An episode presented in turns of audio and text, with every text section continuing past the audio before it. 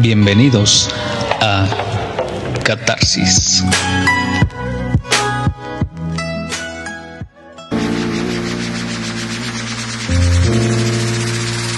Hola, ¿qué tal amigos? Eh, bienvenidos a su podcast favorito, Catarsis. En esta ocasión vamos a estar hablando de un tema un poco polémico. Eh, para muchos, para otros tantos es lo normal. Eh, si tienes la mente abierta, seguramente vas a aceptar lo que vamos a escuchar, o si no aceptar, vas a asimilar de lo que tratamos de encuadrarnos en este, en este episodio. Tengo un invitado, eh, es muy importante su punto de vista, porque él básicamente ha mamado de filosofía durante cuatro, cuatro años o más, en el buen sentido de la palabra. Eh, pero bueno, sin más preámbulos, comenzamos. Bueno, primero agradecer aquí al moderador y presentador y dueño de esta casa, mis estimados radioescuchas. Nada, no es cierto, eso ya es muy viejo. bueno, los que escuchen esto, ¿no? Eh, pues sí, yo soy egresado de la licenciatura en filosofía de Zacatecas y actualmente estoy haciendo la maestría en filosofía. Eh, yo no sé mucho de arte, mi tema eminentemente es la visión de lo político, ¿no? Eh, dentro de la sociedad, una crítica a la sociedad y pues bueno, la perspectiva que yo tengo del arte.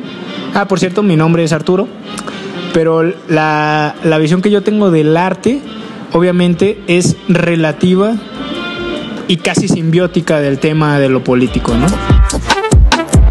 Pues bueno, con esta presentación de, del invitado iniciamos. Eh, ¿Cómo estás, Arturo? También cómo se puede estar, ¿no? Eso es todo. Es un gusto volver a verte. Eh, con Arturo tengo años de amistad. Eh, muy, muy sincera. Literal, ya tenemos un buen rato, ¿verdad? Un buen rato. si vieran la, si vieran la seña que hizo. Pero sí, ya tenemos un buen rato de, amistad. Él es de, unos, uno de los amigos que considero un poco más, más este, en este tipo de temas eh, con tintes sociales. Que el arte va muy relacionado con, con, un tinte social y con un tinte, tinte perdón, político. Entonces, eh, me, llamaría, me, me llamaría a mí mucho la atención saber qué opinas acerca y yo estoy seguro que a los que nos escuchan también. Entonces, iniciamos de lleno. ¿Con qué quieres iniciar, Arturo? Pues a mí me gustaría iniciar primero con lo que, bueno, con una pregunta, o sea, ¿qué, qué es lo que entendemos por arte, no? Es complicado, ¿no? Yo diría que sí, es, es, muy complicado. Yo creo que es uno de los fenómenos sociales. Digo, discúlpenme los que nos escuchen y tengan ese halo de misticismo, de que el arte es como Dios y te crea y que y cosas así, ¿no? Eh, pues bueno, no soy tan místico, ¿no? Pero yo siento que es uno de los fenómenos más intrigantes de la sociedad junto con el fenómeno de lo religioso. Sin afán de compararlo, sin decir que ambos son lo mismo, pero es un fenómeno muy interesante y muy difícil de definir. ¿Qué es arte y qué no es arte? Yendo más allá de lo que nos puede decir nos pueden decir los de las galerías, ¿no? Que pareciera muchas veces que ellos son los que definen qué es arte y qué no es arte, ¿no? Aquello que se puede vender, no sé. Yo creo que... eso está bien curioso. Eh, en el punto en el que te, te pones a ser moderador o punta del iceberg, de decir, este, esto es arte y esto no lo es. Eh, creo que ahí ya estás mal, ¿no? O sea, ¿quién eres tú para decidir que sí es arte y qué es no? Obviamente sabemos que hay normas específicas de arte, todos lo sabemos, por eso existen licenciaturas directas para el arte, o sea, no te enseñan más que a ser un artista pero ¿qué tanto hay de sustancia en eso? Lo considero que es un poquito burdo, por así mencionarlo, ya en pleno 2020, que haya alguien que diga, ah, eso es arte y eso no. ¿Por qué? Porque entonces nos eh, tendríamos que poner en tela de juicio, eh, por ejemplo, si nos vamos a un aspecto musical, a un Bad Bunny, a un etcétera, etcétera, etcétera. Por nombres no, no, no, no pararía yo aquí. Eh, considero que qué es arte ahorita definirlo es, complicado, pero por ejemplo, si nos vamos a algo muy purista, güey, muy, muy, muy, muy, muy, muy de a lo clásico, muy a los, a los libros, ¿qué es arte? Yo, la verdad, no estoy en posición de contestar eso, porque realmente, pues, probablemente lo que me, lo, lo que me inhiba para contestar abiertamente eso es el hecho de que hasta cierto punto yo soy muy purista y, y, yo veo, más bien mi perspectiva del arte no es la de un artista, ¿no? Eh, yo más bien, mi perspectiva del arte, ni siquiera soy crítico de arte, pero para mí el arte no es más que una expresión conceptual de un individuo o de ni siquiera de un individuo, puede ser de un cúmulo de sujetos organizados, ¿no? Entonces, en ese sentido, yo creo que es muy, es muy ambiguo la definición de arte. Yo creo que todo este tema nos lleva precisamente a tocar un tema que a mí no me gusta tocar mucho, pero como buen filósofo siempre caigo ahí, que es ontología del arte, ¿no? ¿Qué es la ontología? Es el estudio de lo que es, el ser. ¿Y por qué nos interesaría saber qué es arte y qué no es arte? Bueno, yo creo que siempre, digo, sin ánimos de estar ofendiendo a los artistas locochones que se fumen un porro y creen arte, ¿no? Van al baño y crean arte, ¿no? Porque son pura creatividad. Eh, realmente yo creo que siempre es algo bueno tener categorías y poder definir qué sí y qué no. ¿Por qué? Porque al final de cuentas, el poder decir lo que es y lo que no es, nos otorga una cierta claridad mental y yo creo que es una claridad mental muy propia de, del individuo y de lo, aquello que denominamos el ser humano, ¿no? O sea, no, ¿por qué? Porque el posmodernismo es todo menos eso, ¿no? Bad Bunny es todo menos eso. Los hipsters, ¿no? Que toman café y hablan de arte. Precisamente. son, son todo menos eso, un cúmulo de ideas que están, son contradictorias y muchas veces son absurdas, que no están bien analizadas. Y yo creo que siempre es bueno tomar una postura bien definida, o si no se puede tomar una postura bien definida, por lo menos intentar escarbar lo más posible para poder decir que sí y que no. Oye, pero eh, bueno, en ese punto eh, está un poquito cabrón eh, poder seleccionar que sí y que no porque ya hay tanta vertiente de que lo que se considera que sí es arte, del nuevo arte, del viejo, del remezclado, del fixiado, del refresh, del contemporáneo, del surrealista, de, hay todo tipo de arte. Sí. O sea, eh, al final de cuentas, sí tiene una fibra subjetiva el arte, obviamente, pero creo que seleccionar, o sea, así como que tú, que nos pongamos así muy, muy, muy puristas, como, como ya lo mencioné, y decir, ah, pues mira, en este pizarrón vamos a poner lo que sí es arte, y de este lado vamos a poner lo que no. Está un poquito Bad Bunny y Maluma estarían, no estarían del otro lado en donde no, no, estarían fuera del pizarrón. para empezar, para empezar. desde ahí. No se nos enojen, los que les guste esta corriente, no hay ninguna bronca. No hay ninguna bronca, pero pónganse a leer, no mames. no, no, no, no, no. No, es aceptable, es aceptable. Eh, no tiene nada que ver, pero eh, sí, digamos que hay eh, en el proceso creativo hay diferentes pautas para realizar. Sí, yo creo que sí. Mira, a mí me gustaría. voy, voy a dar una visión demasiado asquerosa para aquellos que son unos románticos del arte, ¿no? Para mí el arte había un filósofo que se llamaba Ortega y Gasset, ¿no? Él, él hablaba de que hay espíritus en la historia, no del hombre. Entonces, en ese sentido, el arte es un fenómeno social que yo diría que captura un, el, cierto, el cierto espíritu de la generación o de la época. Bueno, no de una generación, sino de las generaciones que están conviviendo, que pueden ser algunos más viejos, otros más jóvenes, otros están a la mitad, ¿no? Por así decirlo. Pero yo diría que el arte, como todo fenómeno social, está remitido a la historicidad del hombre mismo. Entonces, yo creo que las definiciones que le podamos dar a lo que es el fenómeno del arte va a depender de la época en la que estemos, ¿no?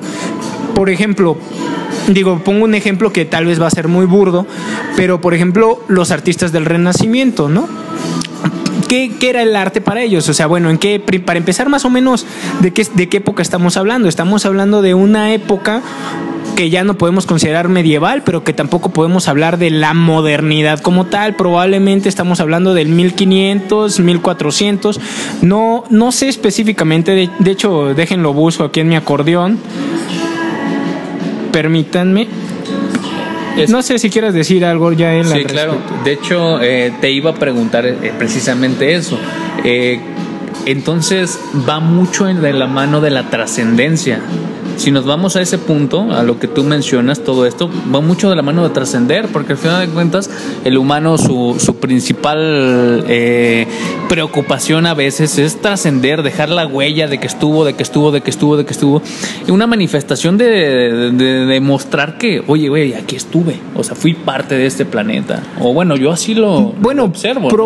probablemente sí, pero yo creo que tanto las técnicas, porque hay que aceptar algo, las técnicas en el arte han cambiado, o sea, bueno, actualmente puedes pintar como se te dé la gana, ¿no? Sí, bueno. Pero hace 600 años. Sí, estaba muy cabrón. ¿Cómo pintabas, no? Y respecto de qué pintabas, ¿no? Probablemente eh, ahorita puedas pintar, no sé, algún ser humano difuso que no sabes si es un hombre, un perro, una quimera o si es un conjunto de figuras geométricas, ¿no? O sea, algo así medio raro hace 400 años, ahorita volviendo al tema del Renacimiento, sobre qué pintaban, sobre quiénes pintaban.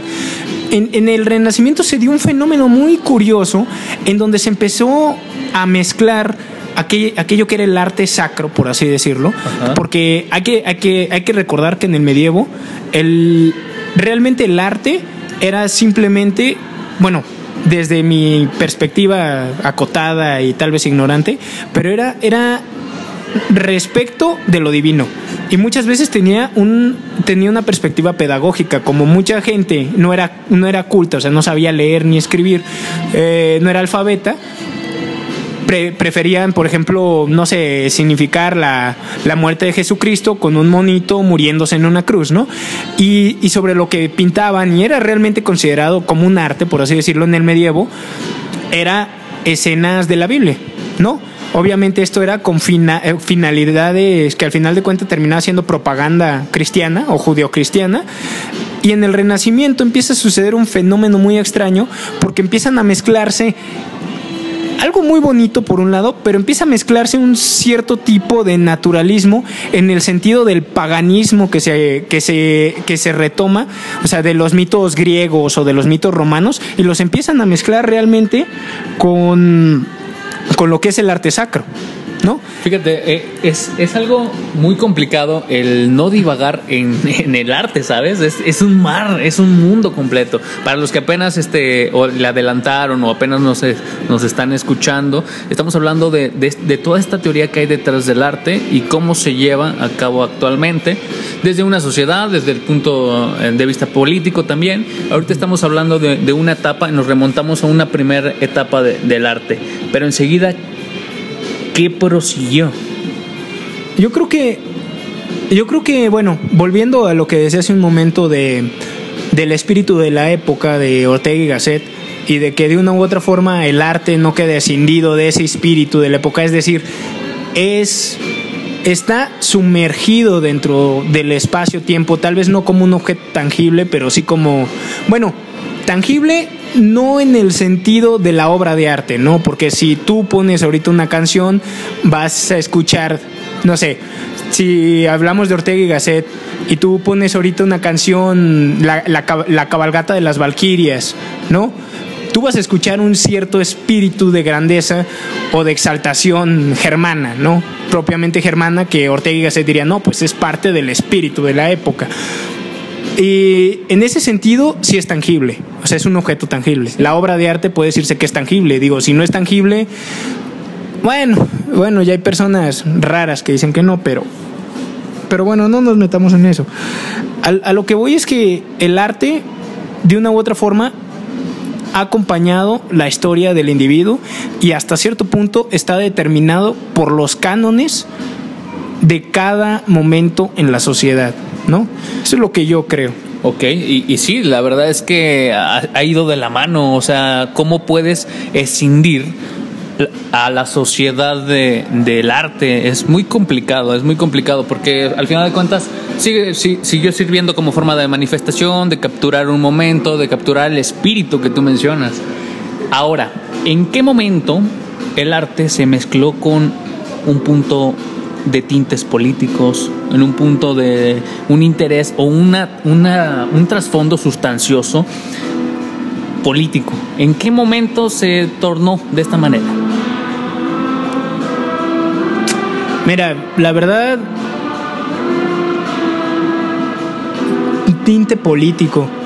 Si vamos a hablar de en qué momento se mezcló, pues pues carajo, podríamos hablar desde el medievo, ¿no? Con lo que te decía del arte sacro como herramienta pedagógica. Algunos le llamarían pedagógica y otros les llamarían herramientas de adoctrinamiento y de dominación, ¿no?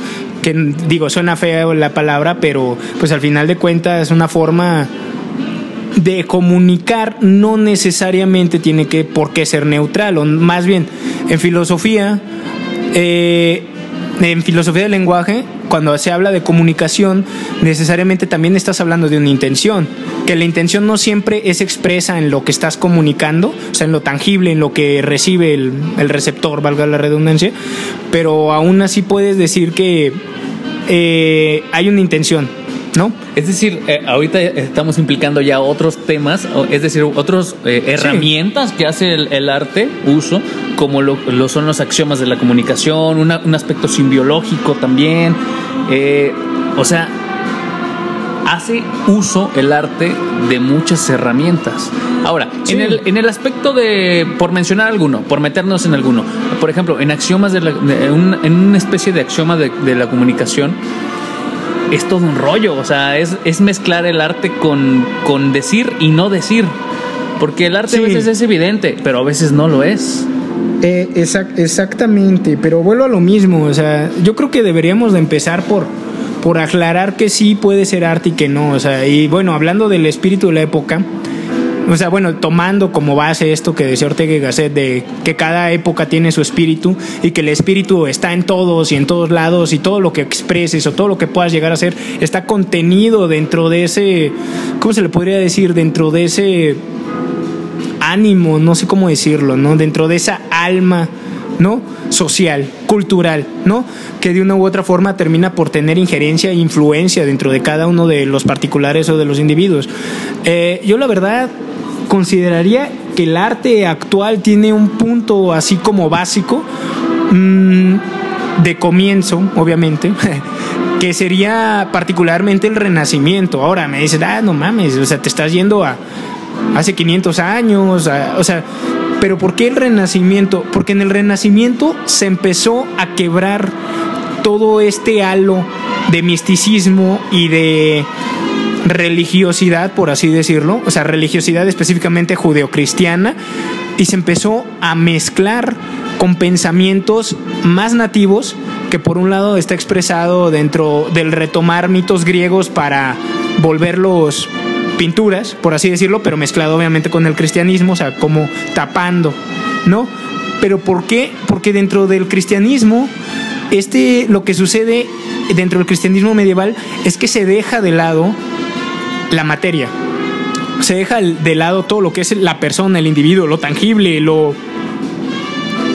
¿Cómo se le puede decir? Los objetos, ¿no? Y realmente el único sujeto, el único individuo dentro de la Edad Media era Dios. Todos los demás éramos instrumentos de su voluntad.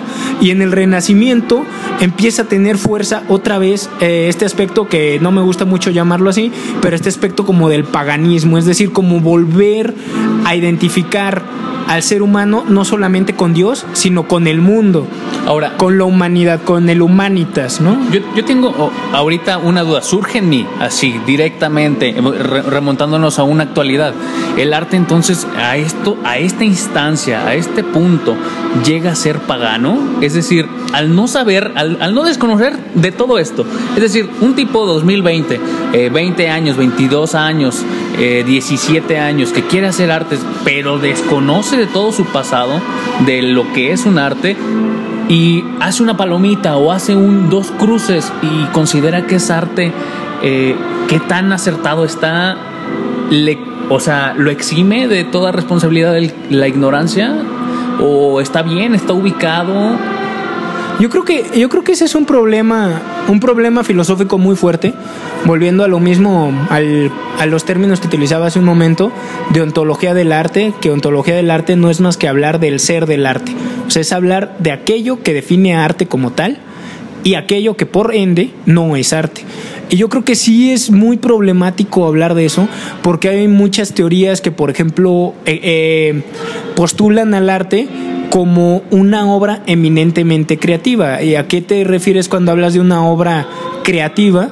Estás hablando de algo único, diferente, y no solo único y diferente, sino que de una u otra forma está completamente escindido del aspecto social. Y no me refiero al aspecto de que alguien más lo vea o no, sino que es algo como nuevo, como si fuera una creación, como si fuera un ente derivado de algo, de otro ente, casi, casi, casi una creación divina, ¿no? Y en ese, en ese sentido habla del arte como una creación eminentemente libre. Pero y eso yo creo que es un problema. Ahí, te, Va, ahí, te va, esa es la pregunta que te, que, que te voy a hacer, o bueno, te voy a echar algo este ya que ya que no no sin albur en la actualidad qué no es único y diferente amigo dime ya todo es único y diferente se ha, se ha, hecho esa idea o ese tabú en el, arte de es que es único y diferente amigo no no tiene nada que ver de lo que has escuchado lo que has visto lo que has es único y diferente se trae mucho ese ese esa leyenda en la, en la frente de decir es único y diferente. ¿A qué cierto grado puede ser selectivo y saber que es único y diferente? Es complicado, ¿no crees? O sea, mm, digo, ok, hay, hay bases, hay lineamientos que tiene el arte y esos son inminentes. Pero, ¿en qué punto llegó a ser una prostitución de arte, entre comillas, prostitución de arte y entre comillas también arte? Eh, toda esta situación, todo este oleaje de nuevo de, eh, de arte. O sea, considero que no está tan factible el que el, ser humano eh, desconozca de todo su pasado en, en artes se me hace como un, un, contra. ¿Por qué? Porque llega alguien y quiere dibujar unos girasoles, este, todos torcidos, o yo qué sé, y tú como conocedor, o bueno, no como conocedor, sino con algo un poquito más de cultura general, dices, güey, eso es de Van Gogh. O sea, no me vengas a mí a chingar. No, güey, es que es único y diferente. ¿En qué punto? ¿En qué punto puede eso apuñalar a la misma sociedad y decir, ¿sabes qué, amigo? Este, ¿cómo te explico que eso ya existe? ¿En qué punto? Mm. mira, yo aquí quiero, mm, bueno, vuelvo a lo del renacimiento otra vez, porque es, es, un periodo histórico en donde el individuo no tenía como tal una identidad. Por un, por un lado, el renacentista no se sentía medieval, es decir, no sentía que todo girara en torno a Dios. Recordemos que también esta época es la época, si no me equivoco, si me equivoco, pues se burlarán de mí y me criticarán, pero es la época de Copérnico, en donde empieza a haber un pedo, porque ya dicen, oye, pues fíjate que la Tierra no es el centro de, del universo, chavo. La Tierra está girando en torno a una estrella, esta estrella es el Sol. Eh, eso si no me equivoco, si no Copérnico probablemente ya es un poquito más para acá, pero, pero a lo que voy con esto es que el Renacimiento dio lugar a una época que se llama o que se conoce como la modernidad. Ojo, no hay que confundirlo con el modernismo, que es un movimiento eminentemente artístico, principalmente de arquitectura o de diseño en general, que se da a finales del siglo XIX. O sea, no es lo mismo el modernismo que la modernidad.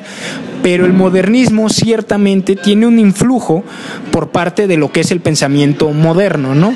El pensamiento moderno como tal, y aquellos que hayan leído un poquillo de filosofía o de literatura o que sean que les guste la ciencia, pero pues que les guste leer, ¿no? Al final de cuentas, independientemente de si son godines o lo que sean, sabrán que el, padre de la modernidad es, o bueno, aquel al que le adjudican así, al hijito, es este Descartes, ¿no? René Descartes. Eh, este tipo ¿Qué era lo que postulaba? Bueno, por un lado, era un tipo que no dejaba de ser católico. Estamos hablando de, si no me equivoco, René Descartes es de finales del siglo 17, principios del 18. No estoy muy seguro, creo que es de finales del siglo XVII, la verdad. Pero, pero lo que este tipo empieza a decir es que el individuo, mediante su razón, mediante una herramienta netamente tangible que todos teníamos a la mano, en tanto que individuos, bueno, no individuos, eh, en tanto que seres humanos, era la razón y que a través de esta razón podíamos acceder particularmente a través de las matemáticas, a eso que se le denominaba Dios. Ahora, ¿por qué es importante o entender este, este punto? Porque aquí estamos viendo el punto de ruptura entre una sociedad eminentemente cristiana, católica, apostólica, romana, ¿no? sé si lo queremos ver, y el punto de ruptura con un pensamiento moderno en donde el individuo cada vez tiene más peso, ¿no? ¿Y qué es lo que sucede con la religiosidad? Que empieza, digamos que a resquebrajarse, porque si bien René Descartes jamás dijo que la iglesia estuviera mal, jamás dijo que no existiera Dios, tiene un pensamiento en donde puedes entrar, puedes empezar a afincar en el individuo lo que son las responsabilidades de acceder a la verdad a través de las matemáticas o del pensamiento aritmético matemático, si lo quieres poner en términos de lenguaje, digamos que no matemático, sería algo así como un tanto la lógica, ¿no? Y es en este, en este momento en donde se empieza a construir un individuo, ¿no? Entonces se empieza a desarrollar, digamos que la modernidad, eh, llegan otros como Kant de Königsberg, que postula que eh, que, que, que, ya habla de la ilustración, que es como posterior a la modernidad, pero es muy representante de la modernidad, que es el famosísimo sapere aude, ¿no? ¿Qué significa sapere aude? Atrévete, atrévete a pensar por ti mismo. El problema es que este atrevimiento a pensar por uno mismo no solamente implica el que tengas el poder o la facultad de tú generar cosas, de tú hacer tus propias cosas, sino implica algo que robustece al individuo y hasta cierto punto lo empieza a aislar y genera algo muy muy conocido hasta ese momento, pero genera una parte específica de la, individualidad y es aquí donde el arte conecta con la política, que es hablar de responsabilidad. Y en este sentido, el, arte moderno tiene como ese tinte, ¿no? O sea, lo que busca un artista moderno como tal, o sea, un artista que ya venga, digamos que de la época, por ejemplo, se me ocurre ahorita los románticos alemanes, ¿no? Eh, Goethe, ¿no? Eh, con, con el con creo que las cuitas las cuitas de Werther y otra obra que es donde habla de Fausto, ¿no? ¿Qué es lo que ves? Dice, bueno, tú lees estos libros y tú ves un tipo apasionado, ¿no? Que, si mal no recuerdo, pertenecía a un movimiento alemán que se llama el Sturm und Drang, que es, que es la reacción precisamente a este racionalismo tan fuerte alemán y hasta cierto punto británico y también francés. Bueno, no francés, no. No, francés no, pero sí este racionalismo que postula, por ejemplo, Immanuel Kant y otros racionalistas alemanes, que es que significa Sturm und Drang, tormenta e ímpetu. ¿Qué quiere decir esto? Eh, que para expresarte, que para hablar no necesitas ser racional. Pero sin embargo, si tú lees, por ejemplo, a, Goethe, se los recomiendo a muchos, eh, si leen, si ponen, si googlean, pongan Fausto, ¿no? Goethe.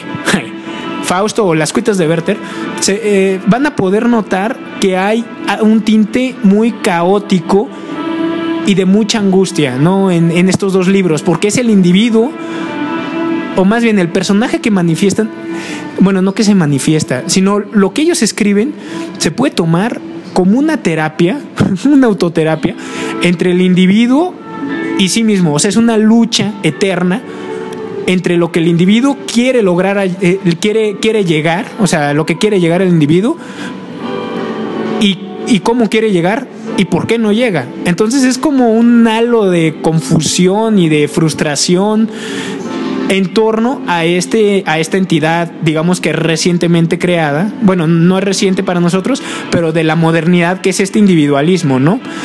Eh, y eso es lo que pues, se puede extraer del el pensamiento moderno o de este periodo que le llamamos modernidad, que es quitarle la responsabilidad a Dios para empezarla a tener el hombre. Pero ¿qué genera esta responsabilidad en el hombre?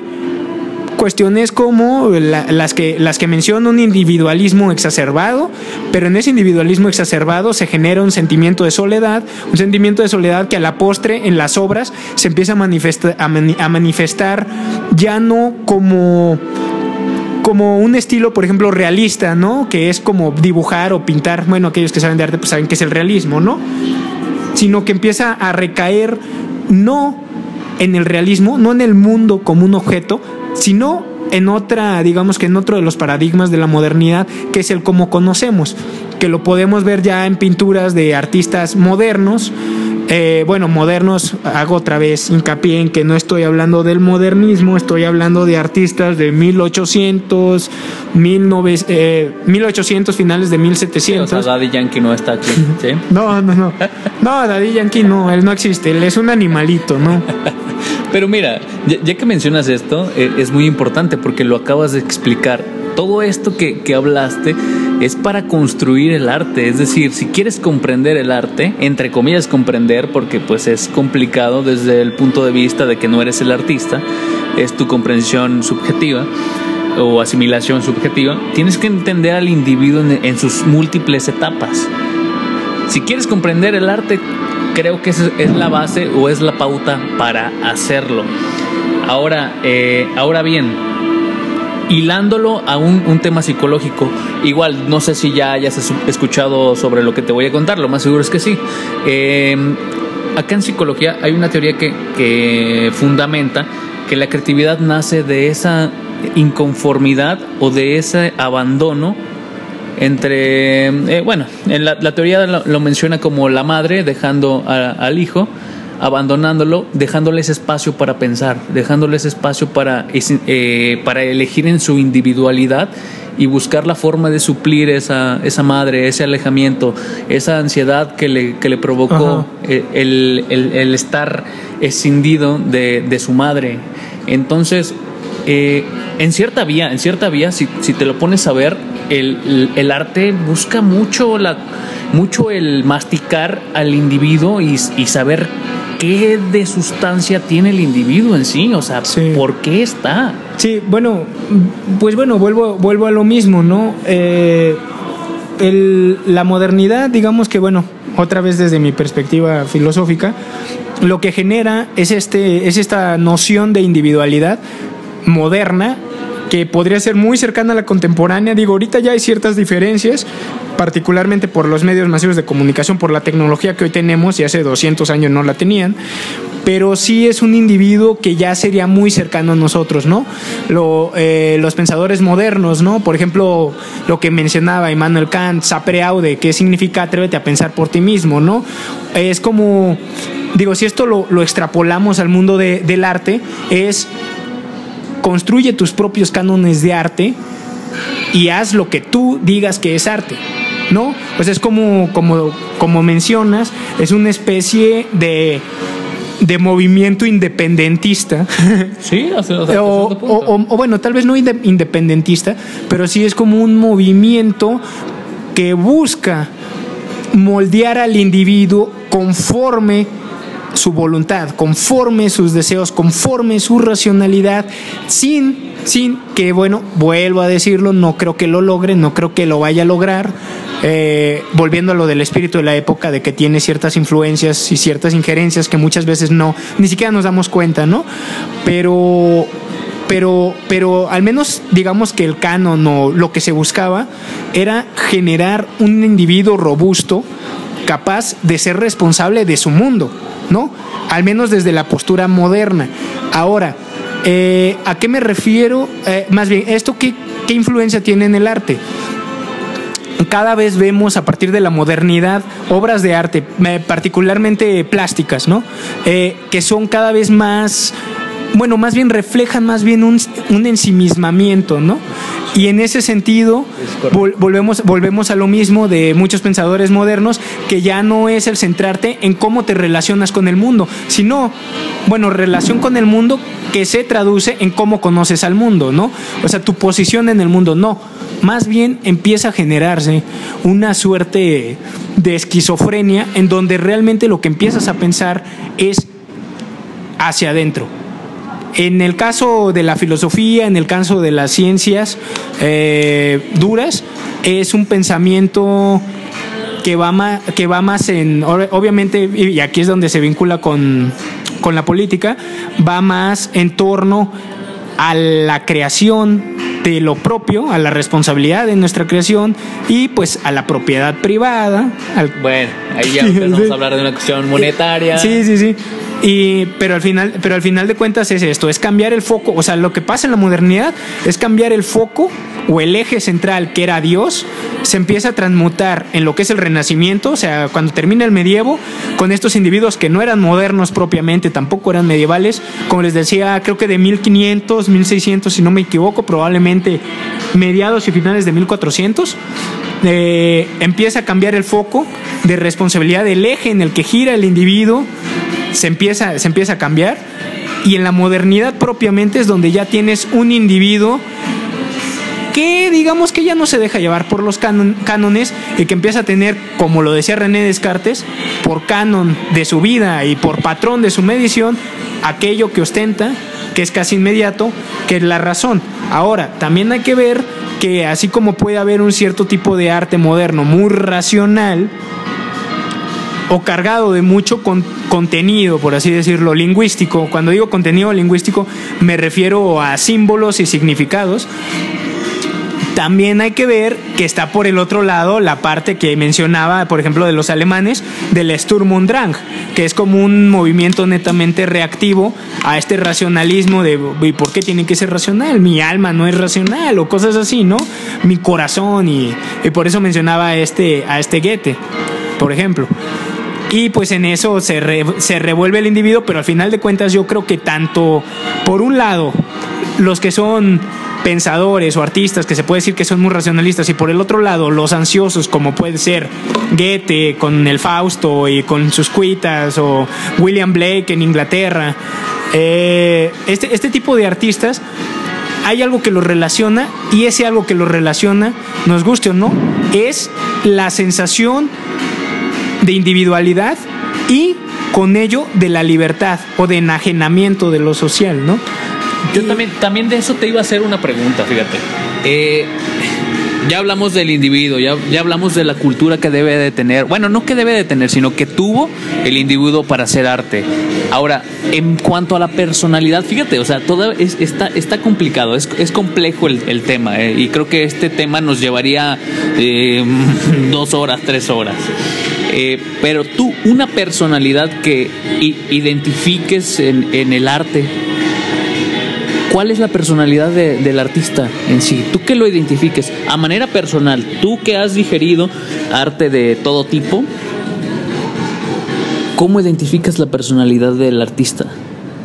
Actualmente. actualmente. Si soy sincero, yo identifico la personalidad del artista. Yo creo que en ese sentido no va como muy diferente de lo que estoy mencionando, que de lo del, de la modernidad y bueno, luego como consecuencia casi obvia ya entramos en, en lo que es el, el modernismo, pero ese ya es como más próximo, finales del siglo XIX.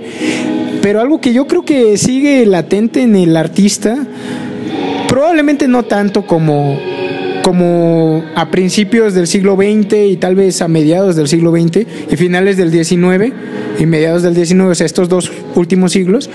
Pero yo creo que algo que lo sigue manteniendo es ese ánimo de generar o crear algo diferente.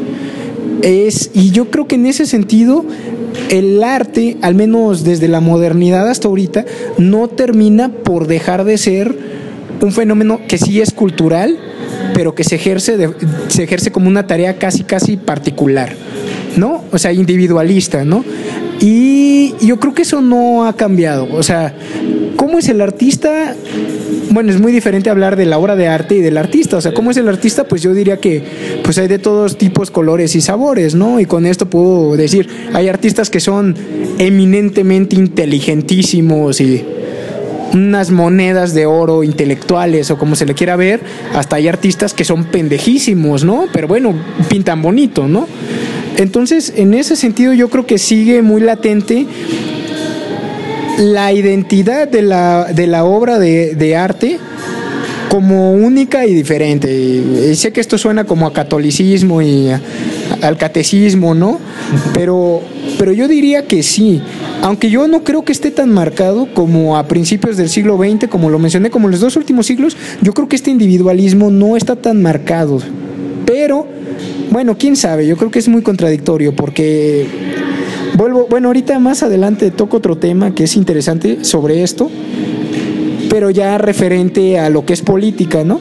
Precisamente ese es, ese es, es, es, como iba a cerrar esta, esta primera sección, vaya, de este tema, eh, para ya me, empezarnos a meter en anexos al arte. Y digo anexos, o bueno, yo así lo manejo porque eh, si bien está intrínseco en el trabajo del artista, pero pues se supone que no debería de ser la, el impulsor, a mi punto de vista, ¿verdad? El impulsor o detonante para que el artista trabaje. Y ahora sí vamos a hablar de, de, de eso que tú eh, estás comentando, la fibra política dentro del arte. ¿Con qué quieres iniciar? Pues bueno, vuelvo a la modernidad. No, no es cierto. No, bueno. Eh, probablemente encuentren como cansado el hecho de que esté regresando tantos siglos atrás cuando pues probablemente lo que quieren es una crítica de arte. Pues bueno, o sea, lo lamento, no soy crítico de arte, ¿no? Eh, pero digamos que el tener una perspectiva un tanto ajena a lo que es el mundo de, del arte me permite como moverme en torno a lo que se dice que es el arte. ¿no? Hay, hay, hay, hay una teoría filosófica que probablemente sin quererlo nosotros ya hemos sido parte de la ejecución de esa teoría que es el libre mercado. ¿Sí? La competencia. Eh, esta teoría filosófica, eh, digamos que actualmente se le conoce como neoliberalismo. Eh, para mí el neoliberalismo, ahora sí que por lo poco que he leído sobre política, no es más que una una ideología barata y chafas en mucha filosofía realmente, sino más bien una forma pseudointelectual de justificar una suerte de sistema social y ético. Sea, estamos hablando de Andrés Manuel. algo, algo, algo parecido, algo parecido, pero Andrés Manuel tiene otros tintes aparte de, del, de este. No vamos a indagar en Andrés Manuel. No, no, no, yo no quiero indagar mucho en él. No, que me quedo. Pero, pero o sea, a, a, lo que voy es que esta, esta teoría del, bueno, de la cual surge el neoliberalismo es particularmente el énfasis en algo que se le conoce en filosofía como la libertad positiva, ¿no? La, eh, más bien la definición de libertad positiva. ¿Cuál es esta definición de libertad positiva? Que tú puedes hacer aquello para lo que estás facultado a hacer y que nadie te puede decir que no. O sea, si tú puedes hacerlo, casi casi es tu deber llevarlo a cabo. Y si lo que se interponga para que tú lo lleves a cabo, pues yo no sé cómo le haces, pero tienes que sobreponerte, o sea, imponer tu visión, ¿no? Ahora, ahorita voy a qué se relaciona con el arte, cuál es el vínculo con el fenómeno de lo artístico, ¿no? Eh, si bien esta teoría eh, viene, data de finales del siglo 17, estamos hablando de 1670, 1680, probablemente ya a principios del siglo XVII ya se estaba empezando a tocar esto con, con, ¿cómo se dice? Con los primeros pensadores liberales de Inglaterra, ¿no? Y seguramente ya se había visto antes, pero con otro nombre, ¿no? Porque las ideas, digamos que, si somos sinceros, nunca somos tan tan independientes, tan creativos, tan, tan nuevos, tan novedosos como decimos serlo. Simplemente es que somos ignorantes y pensamos que algo es nuevo. Pero bueno, pues para eso hace falta leer, ¿no? Un poquillo. Eh, esta idea de la libertad positiva es lo que acabo de mencionar, es el hecho de que tú puedes hacer o ejercer tu razón y en función del ejercicio de tu razón, hacer todo lo que se te dé la gana. Más bien lo que se te dé la gana es aquello para lo que estás facultado a hacer. En este, este el aspecto moral, más bien el aspecto ético que esto tiene es entrar en un problema. El problema es que pesa más el individuo o el Estado. ¿Qué debe de pesar más, el individuo o el Estado? ¿El interés del particular o el interés del cúmulo de individuos que decimos es el Estado? Pero hablando del Estado como un abstracto, o sea, porque es, es, es abstracto, es eso, una entidad abstracta. ¿Sí? Entonces, ¿en qué se relaciona esto? Bueno, eh, el ejercicio de la libertad, o más bien el énfasis en esa libertad positiva, que se deriva de estos pensadores que son eminentemente políticos, hasta cierto punto cientificistas, ¿no? De, de Inglaterra, eh, lo que sucede es que se toma como, se hace énfasis en esta libertad positiva, que a la postre genera aquello que conocemos como ideología barata de cuarta o neoliberalismo, que es un énfasis en la satisfacción de nuestros deseos, de nuestros caprichos, a corto o mediano plazo. Bueno, tal vez puede ser a largo plazo, pero el caso es que el plazo, el caso es que el plazo, perdón, el caso es que la, el tiempo que nos debe de retirar de nuestra satisfacción del deseo no es tan extenso. Tiene que verse materializado en algo físico, ¿no? A esto se le conoce como utilitarismo, ¿no? Si a ti te gusta, por ejemplo, pistear, fumar, tirarte una vieja, lo que tú quieras y gustes, bajo esta teoría utilitarista, el Estado debería de estar regulando hasta cierto punto el mercado y a los que participan en el mercado, pero precisamente para posibilitar que cada uno de los deseos de los particulares se lleve a cabo en su particularísima forma. Por ejemplo, si a ti te gusta fumar, eh, la función del Estado es tener una maquinita expendedora, conectar al que produce los cigarros contigo para que tú puedas comprarle cigarros. Y ahí estarías llegando a tu finalidad como individuo, que es ser feliz, que es obtener placer de la vida, que es, una, es, un, es un placer hasta cierto punto muy hedonista, que si nos remontamos a la antigua Grecia, se le conoce como epicurio, o sea, un placer inmediato, fugaz, pasional y fuerte. Ahora, aquí esto podemos vincularlo con el arte. ¿Hasta qué punto el arte, el, el, arte o lo que nos, nos gustaba denominar como arte, que vuelvo a lo mismo, es un fenómeno muy ambiguo está tomando el lugar de esa coca que nos tomamos en la mañana y que nos hace sentir súper feliz. Con esto que estoy llegando a Andy Warhol, ¿no? Arte producido en masas y para todos, porque así es el mundo actual, ¿no? Entonces, ahí hay un pequeño vínculo con el arte, o más bien, sí, hay, hay, hay, un, hay un nexo entre política y arte y mercado, y por el otro lado, que a mí me parece mucho más interesante y más profundo, es la definición de, acción que tiene bajo la teoría liberal que, eh, que se le da, ¿no? ¿Qué es la acción bajo la teoría liberal? Poniéndome muy romántico, un liberal te diría que aquello que es una acción es, aquella, es la insuflación en un mundo espontáneo, en un mundo indeterminado, no más bien en un mundo determinado de voluntad y de intención. Eso es la acción. ¿Y qué es lo que eso termina generando? La propiedad privada. Y la propiedad privada que genera una entidad políticamente responsable y apta para modificar el mundo a través de la razón. Ahora, esto es un aspecto netamente político. O sea, si alguien les pregunta, ¿no? Eh, ¿Qué es la acción según el liberalismo? La acción es eso, es, es el vínculo entre la voluntad, entre la intención de algo que se dice que es racional y el mundo que decimos es espontáneo, es determinado, no tiene ningún sentido.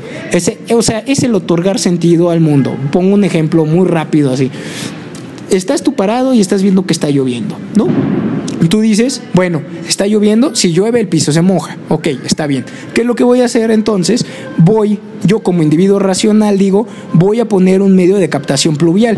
Si nos damos cuenta, se está rompiendo la secuencia y la monotonía de que cae lluvia, pues cae de arriba para abajo, se, se moja y pues se transmina. Estamos rompiendo el ciclo hasta cierto punto de la naturaleza con qué? Con voluntad e intención. Entonces, ese es el punto. ¿Y cómo se le define a esto? Dentro del liberalismo, bueno, como su nombre lo marca, libertad. Ejercicio de libertad, es decir, no tenemos por qué estar aplastado, sentado a la buena de la naturaleza, a la buena de Dios. O sea, nuestra definición bajo esta visión política es que somos individuos aptos y hechos para transformar nuestra realidad a través de la insuflación de la voluntad y de nuestro sentido dentro de algo que inicialmente no lo tiene, que es la naturaleza. Ahora, ¿en qué se vincula esto con el arte? Que el arte, cuando estamos hablando del arte como fenómeno social y muy relativo a esta parte del individuo, estamos hablando de una u otra forma del insuflar una cierta intención que en, que en un primer instante, en un espacio-tiempo, no existía. Y estamos hablando, volvemos a lo mismo, al punto de vista del individualismo exacerbado muchas veces en el arte, al ser único y e irrepetible, ¿no? De, de la, eh, de, la, obra de, arte y de lo que muchas veces busca el artista, ¿no?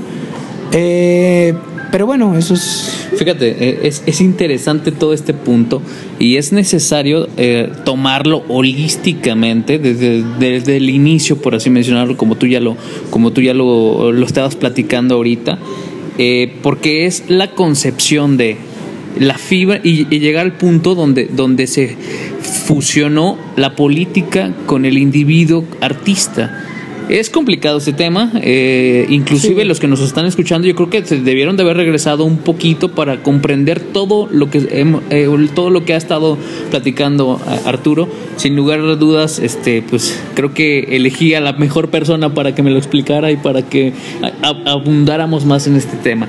Ya para casi finalizar este, este viernes de tertulia. Em, espero que no sea la única vez que estés aquí en el podcast. Eh, tú, tú así, así siendo más puntuales del, del arte actual, cinco artistas o si no hay muchos, tres artistas que tú podrías recomendar, llámese del ámbito literario, danza, pintura, el que tú gustes seleccionar, tres artistas que nos puedas recomendar este, que te haya gustado desde su punto de vista de concepción del mismo arte, desde su interpretación, desde su... Es más, si te gustó su manera de ser, eh, de personalidad, tres artistas o cinco artistas que nos puedas recomendar eh, para los que nos escuchan y que nos empapemos más de esto, más, más de esto. O bien, si no tienes artistas puntualizados, eh, ¿dónde leer más acerca de la filosofía del arte o el arte inmerso en la sociedad o la política? Porque todo esto que nos mencionas, eh, miren, todo, yo supongo, yo quiero suponer que todo esto que nos acabas de platicar, o sea, para que tú llegaras a esta conclusión directa, te tuviste que haber chingado más de tres libros. A huevo que sí, o sea, algo así. Algo así y, me estoy viendo corto, o sea, es llegar a una deducción completa. De hecho, lo que tú mencionabas es muy cierto, que no te dediques al arte como tal, eh, te da la posibilidad de moverte en el ámbito y poderlo observar de otras, de otras perspectivas. Es decir, no estás inmerso en, dentro de la fibra artística, dentro del movimiento artístico, pero te da la posibilidad de observarlo desde afuera y ver cuáles son las vertientes. Entonces, sí nos gustaría que nos recomendaras o tres libros o, lo que tú nos puedas recomendar para comprender un poquito más la concepción de, del artista como tal. Bueno, yo la, la verdad una disculpa a los que se vayan a ofender ahorita con lo que voy a decir. Pero hay, hay un filósofo, no sé si sea historiador del arte también, ya se murió, creo. Eh, se llama Arthur Danto, ¿no? Tiene un libro que está muy cortito que se llama El fin del arte, ¿no? Lo que él hace es hablar de la historia del arte, por así decirlo, pero no centrarlo como muchas veces, y esto digo que les puede molestar a muchos, porque muchos tienen esta visión del arte, volvemos a lo mismo, casi mística, casi en la, en la, en la pintura se está manifestando la divinidad, ¿no? Y lo que hace este pues este pensador, vamos a decirlo así, es desmitificar toda esta parte del arte y, y, realmente ponerlo como paradigmas, ¿no? O sea, dice, el arte del medievo pues es el arte sacro. ¿Y cuál es el arte sacro? Pues eh, hacer figuritas de Dios. ¿no? En el Renacimiento volvemos a lo mismo, a lo que se mencionaba, paganismo y una mezcla de paganismo con o una deificación de nuevo del, del, paganismo, una reivindicación del paganismo junto con la iglesia católica, bueno, cristiana, ¿no? Entonces eso es lo que se ve en el Renacimiento, en la modernidad volvemos a lo mismo, se ve como el individuo un tanto hipertrofiado. Actualmente que tenemos, bueno, ya no creo que esto sea actual, ¿no? Pero al menos hace 20 o 30 años teníamos todavía algo, el arte conceptual, ¿no? Que a muchos les molesta también lo particular y me, me, me fastidia, ¿no? Ok. Pero... Este es, este es tu primera recomendación. Arthur Danto, sí. El fin del arte. Es un libro que se llama El fin, el fin, eh, el fin del arte. El fin del arte, correcto. Sí. O La muerte del arte, déjame okay. ver. Esa es, ese es tu primera recomendación. Eh, igual para que igual lo voy a poner en, el, en la descripción de, del episodio para que lo tengan en cuenta. Sí. Segunda re recomendación Puede no, ser más música, bien pues. es, más bien es después del fin del arte. Correcto. Perdón. Correcto. Igual lo, lo voy a poner en la descripción. Tu segunda recomendación puede ser música, puede ser lo que a ti te, te lata. O sea, que, que tú digas, me cuadra. Me cuadra porque trae sustancia, me cuadra por lo que tú digas. X. A la, gente, la gente a veces uh, eh, piensa, por ejemplo, toda esta plástica ha sido muy sustanciosa y probablemente puedan estar pensando, no, pues es que ese cabrón este, ha de escuchar eh, Beethoven o ha de escuchar, etcétera, etcétera. A veces no es necesario que escuches Beethoven, a veces eh, simplemente el arte es caprichoso en los sentidos y te gusta, yo qué sé, este, un cumbión bien loco o yo qué sé. O, o sea, lo, lo que quiero es indagar en la persona, es decir, tu persona eh, como filósofo y qué consumes tú actualmente.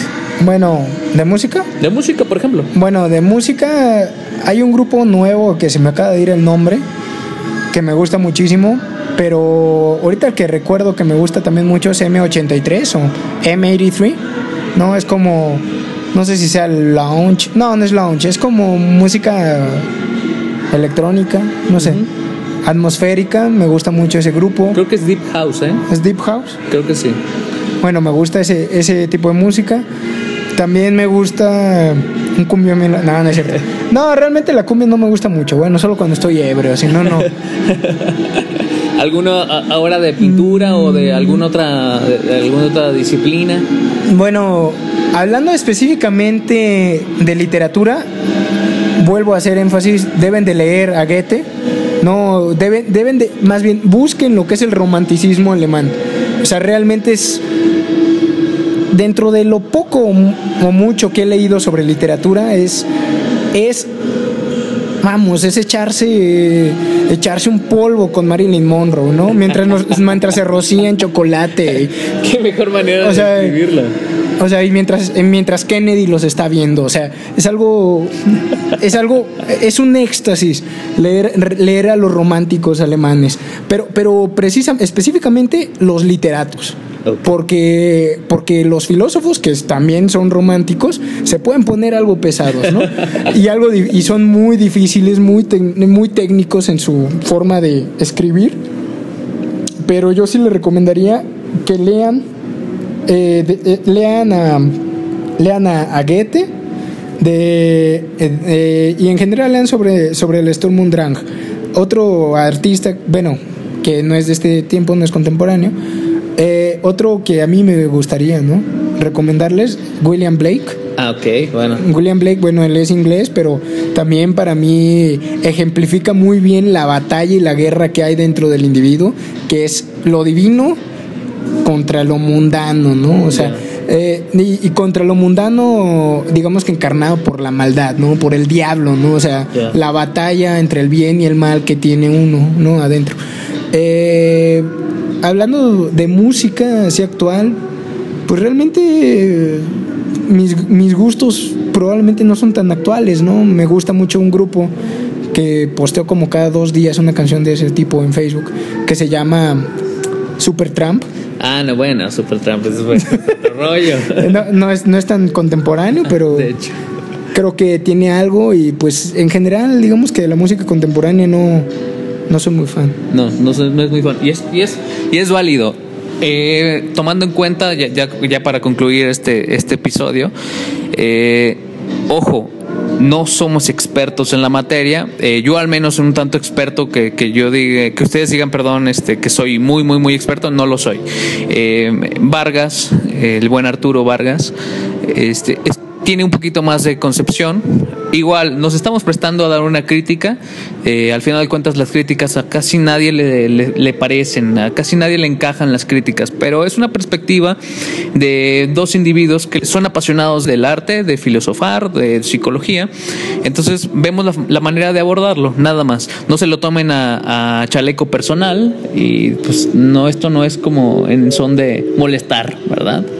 Entonces, eh, No, sí, que se molesten. que se molesten. Sí, que se molesten. Y si te molestaron, ¿es por qué? Es por algo, ¿no? No, si te molestaron, pues reflexiona, ¿no? O sea, no, o sea, al final de, al final de cuentas eso es lo bonito de de comunicarte con el otro. De hecho, ya no pudimos hablar, pero ya ahora sí para para culminar, hay, hay un estilo de cine que se llama el noir, no sé cómo se pronuncia en francés, la negritud, lo oscuro, ¿no? Eh, o noir, mm, el noir o el noir, no, no, no es cierto. Eh, bueno, lo voy a lo voy a pronunciar tal cual está escrito en castellano, ¿no? El noir eh, es el noir escandinavo o el noir nórdico. ¿No? Eh, este es un un género, de películas o de cine o de televisivo que es como detectivesco, ¿no? O sea, habla de policías y maleantes y... Pero lo que es muy interesante es la, la crítica que hace específicamente la sociedad. Eh, escandinava, ¿no? Eh, para aquellos que no sepan cuál es la sociedad escandinava, pues son los países que tienen el índice de desarrollo humano más alto, son países que tienen digamos que el índice de tecnología implementada en la sociedad es el más elevado del mundo, aún más que Japón o que Corea. O sea, o sea realmente hablar de Estados Unidos, hablar de, Chile, o sea, bueno, Chile no se compara, no, no saquen a Chile, Chile no. Sáquense el Chile. No, no es cierto. No, pero, pero hablar de Estados Unidos y compararlo o intentarlo comparar con este, con, eh, con los estándares de vida que tienen estos países, es, es realmente estar comparando a Marruecos con Italia, ¿no? O sea, es, algo como de ese estilo, ¿no? Y realmente lo que busca este, este género de cine eh, es simple y sencillamente retratar que por perfecta que sea una sociedad, siempre hay algo que es criticable. Y eso, bueno, también puede abrirles la perspectiva de pensar en el arte como una alternativa que para que fíjense, o sea, es muy es muy muy extraño porque creo que el fenómeno del arte es muy contradictorio en muchos sentidos. Para muchos el arte son puros sentimientos, ¿no? Pero son sentimientos que excluyen a la razón. Para otros, simple y sencillamente la música puede ser una expresión artística demasiado racional porque es casi matemática. ¿sí? Es matemática aplicada, casi casi, ¿no? Entonces, en ese sentido puede ser una versión de arte muy elitista y para muchos chairillos por ahí pejistas, pues van a decir puro pinche tecnócrata haciendo, haciendo obras musicales, ¿no? Malditos, malditos neoliberales, ¿no?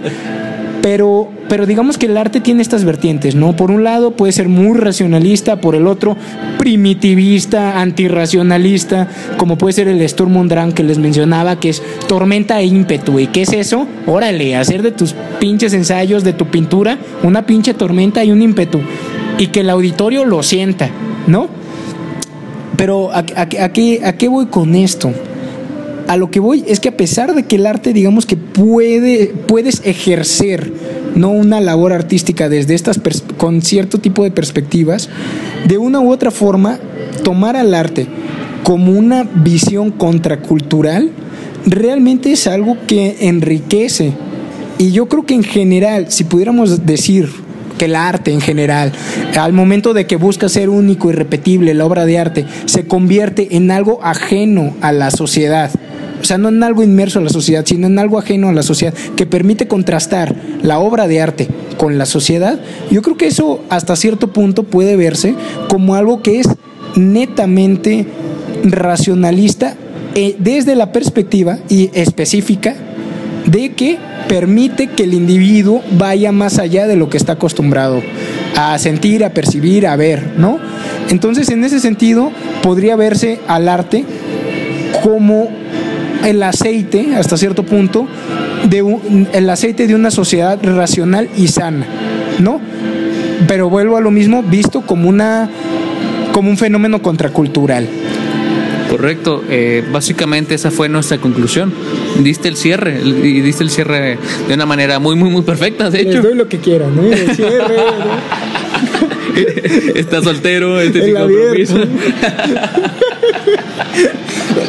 Pues mira, hasta aquí llegamos con nuestro nuestro episodio eh, de viernes de tertulia. Lo que busquen eso del no eres Sí, sí, sí, va a estar dentro de las recomendaciones en la descripción.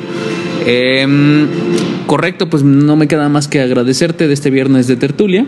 Eh, esperemos que te podamos tener en otro viernes de tertulia y ojalá se pueda hacer algo así este, ya más constante. Eh, ojalá que así se pueda y se compaginen nuestras agendas, ¿verdad? Bueno, más la tuya, porque tú ya que andas de gira artística, de aquí para allá, de, aquí para allá, entonces pues es complicado. Pero eh, muchísimas gracias Arturo. ¿Algo más que gustes agregar a los que nos están escuchando? Pues, pues que le echen ganas, chavos, lean, sean críticos. Creo que es más eso, ¿verdad? Ser crítico. Ser crítico, no porque te lo presente la televisión. No por joder, o sea, pero, pero que intenten no ser críticos como los pinches hipsters asquerosos, o sea, no me refiero a críticos políticos, que bueno, sí pueden hacer crítica política, ¿por qué no? Pero, pero sino que sus críticas siempre estén fundamentadas. Si no están fundamentadas, la verdad mejor cállense. es que sí, sí tiene que ver algo de fundamentos y creo que es lo básico. Pero bueno, terminamos este episodio. Vamos a poner alguna de tus recomendaciones que nos diste musicales y gracias y nos escuchamos en el siguiente episodio.